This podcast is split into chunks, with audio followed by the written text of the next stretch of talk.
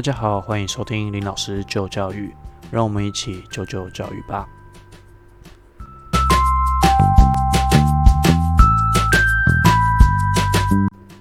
好，今天呢，想要跟大家讨论的一个主题啊，是我在上周看到的一篇新闻，它的 hashtag 很有趣，叫做“大学的一个社会责任”。好，那新闻的标题叫做“展望台湾高教私校校长会议向政府提四建议六共识”。简单来讲，就是二十九位私立大学开了一个校长会议，其中有两一个是科大的一个校长，那想要讨论出四个建议跟六个共识啊，向政府提出说他们目前现在遇到的一个困境该怎么样去解决。那其中呢，主要是由呃，世新大学的一个吴永乾校长来做一个报告。报告的内容的标题叫做《私立大学的社会贡献与高教治理》。OK，好，所以我们来看看，在这个会议里面，他们总结出哪四个建议、六共识。OK，第一项建议呢，他们说他们要重新建构一个超然独立、具有跨部会协调功能的一个高等教育监理机制。其实目前现在四大。他们现在呃受到的一个管理机关，当然就是教育部了。那第二点建议是，尽速拟定愿景，朝可期待的方向，明确策略宏观的一个高等教育政策。第三点叫做落实大学法与私立学校法揭示的大学自治及私校自主性监理原则，大幅降低大学的管制密度。第四项建议是肯定私立大学存在的必要性及社会贡献，诚信协助经营困难学校有秩序转型或有尊严的退场。这是这四个建议。这个会议这二十九个师大校长讨论出的六个共识是什么？第一个。他们建议政府在行政院下成立跨部会高教政策规划及监理委员会，其实跟前面刚刚讲到的那个第一点建议很像，其实就是相对应的了。第二点共识叫做呼吁政府公平的配置补助高教资源，加强协助弱势学生就学。这里面还其中特别提到，目前的现况，私校学生的学杂费补助只是公立学生的三分之一，所以他们特别提了这一个建议出来。第三点的建议是，他们建议政府公平对待公私立大学院社会资源捐募的运用。第四点，他们建议政府要尊重并回归原有法定的学杂费调整计算基准。第五呢，是建议政府的法规要松绑，要活化私立大学校院的资金及资产运用。第六是要建请政府面对私人心血在少子化趋势的困境下面，他们必须要积极的协助经营这些困难的学校转型、改制以及退场。这点里面的一个细项啊，提到了一点，他们说啊，在这个呃义务教育及国家知识选择教育下面，他们希望强制私校。只能退场解散，不得转型，这一点是目前现在社会大众对于私校的一个啊的误会，所以他们希望政府可以积极的去协助以及辅导这些学校转型跟改制。简单来讲，他们就是不希望学校被解散，他们希望是政府要去辅导他们去转型跟改制。OK，好，那这次四项建议跟六项共识啊。乡民们有什么看法？在 PTT 上面有个叫做 After PhD 版，其实简单顾名思义啊，就是在博士后的一个 PTT 的一个看板，刚好有讨论到这一篇新闻。OK，我归纳一下，大概有两个问题点。第一个就是跟私校经营的问题有关，其中有个乡民就提到了，私校要自主要自治，可是政府的补助一毛都不能少。他说他看完新闻的心得是这样。另外有的说啊。失效的一个退场是要谨慎处理，但是现在很多都搞得跟恶性倒闭一样，实在很糟糕。再来，第三还有说，要不是有教育部有管，不然某些私校真的是没有下限。那还有一个是提到说，私校不要再去欺负这些老师了，不要吵欺负完之后还来炒这些东西。OK，这是他们根据私校经营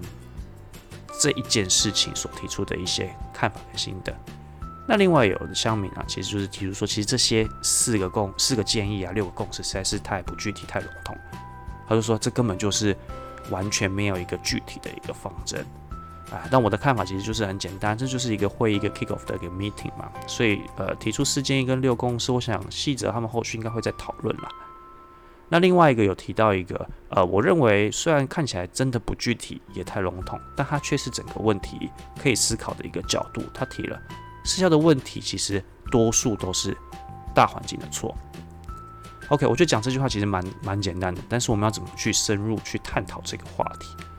所以我在这边提出呃一些我自己的一个看法。当然，大环境的问题所反映出来的就是我们怎么样去思考这个问题。那我通常在思考教育的问题，或者是一般呃生活上的一个问题，通常第一点我都会先去思考到底需求是什么。所以，我们从需求面来看，我们先探讨这一个教育的大环境下需求到底是什么。我们从教育需求来看，其实台湾的高等教育到底需要哪种学校出来？到底是公立学校还是私立学校？私校法。它的法源依据是什么？那这条法的其实最大的一个主旨啊，写在最一开始的第一句话，他说，其实这条法律就是要促进私立学校多元健全的一个发展，提高其公共性以及自主性，鼓励私人兴学，并增加国民就学及公平选择的一个机会。在这样的一个主旨下面，他第一个要这些啊法人。想要私人新学的这些组织，他们要先让自己清楚办学的目的是什么，所以这是他第一条要要求他们要列出来的。到底什么是办学的目的？那他们今天所提出的这所谓的四建议、六公式，到底是基于什么所提出来的？大家会不会觉得跟他的一个办学目的会有所冲突呢？OK，那另外再来看这件事情，我们从办学的目的来看，再去思考，大家有没有发现，在台湾的一个小教跟中教，甚至是有一些私校经营的比公校还要好，所以它的入学门槛反而更高了。因为需求增加，它的门槛提高，他希望可以筛选更多的一个不同样的一个条件，来接触他的一个目标族群。那反过来看，我们的高等教育呢？私校的门槛是不是远低于所谓的一个公立学校？那这一点是不是在办学的一个目的上面，跟最后在处理学校教育这一块所产生出来的一个结果，其实就跟目的有相有违背，所以自然而然所产出这样的一个结果呢？所以这是先从教育需求的一个环境和呃大方向的先提出这一个想法，另外一个。从产业需求来看，失效的一个问题，在产业上的一个需求来讲，通常多数有需要研发的人力，也有需要实做的一个人人力。但是按照目前高等教育的一个发展上面，无论是公立或者是私立，其实多数都还是朝着所谓的研究方向的一个趋势去发展。那这样是有达到？高教的一个内部的一个平衡吗，再从另外一个角度去切入啊，是不是也有很多所谓的科大大学化？很多科大其实当初都是所谓的一个公专啊，或者是所谓的就是主要是以技职体系为主的一个学校所升等成科学大学、科技大学，但是他们在目前现在的一个无论是毕业门槛，或者是在一个办校办系的一个发展上面。都还是朝着研究、研发这个方向去走。那请问，培育出来的一个学生，他符合产业的需求吗？他符合他当初还是刚刚提到的办学的目的吗？OK，那再来，我们去探讨。我们从大环境去看完之后，我们还是要站在私校的一个角度去看。所以，我们从私校的。呃，刚刚提到的那个所谓的一个四个共识、六个建议来看哦，他提到了什么？我们从刚刚提到第二点来看，他说他呼吁政府要公平配置补助高教资源。在这边提出一个我比较呃日常，在我自己在工作环境上面实际接触这些高教的一个，无论是教授或者学校资源来看，我最常听到的一个反应就是，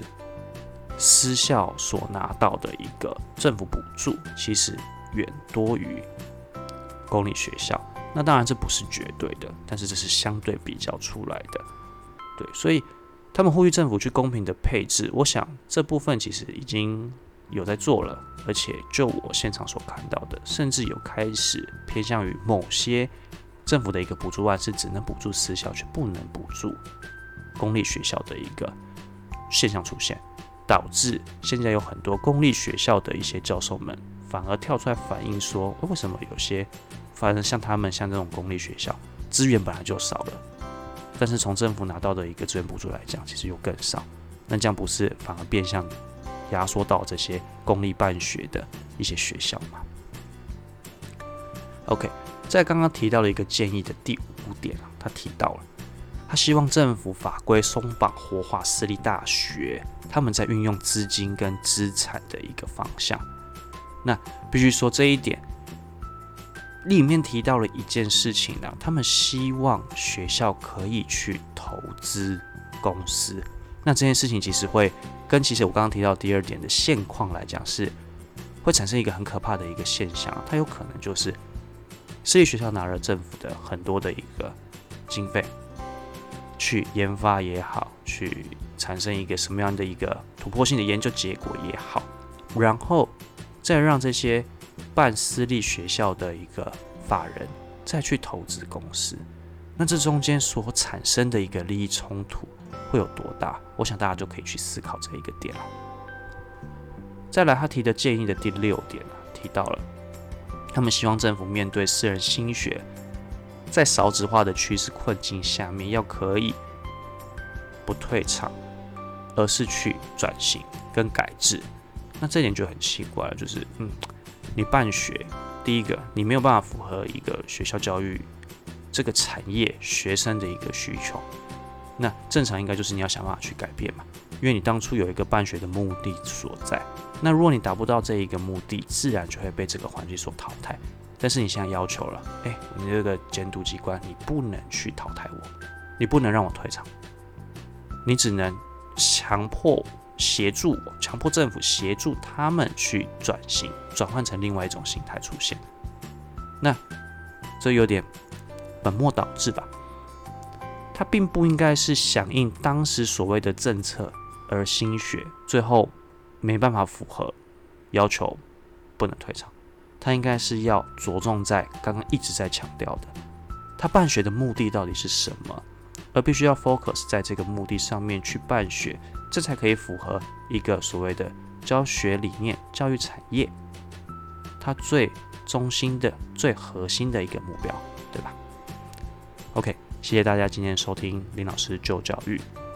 如果有什么问题，可以到我的粉丝专业或者是我的频道下面留言给我，我们可以随时讨论哦。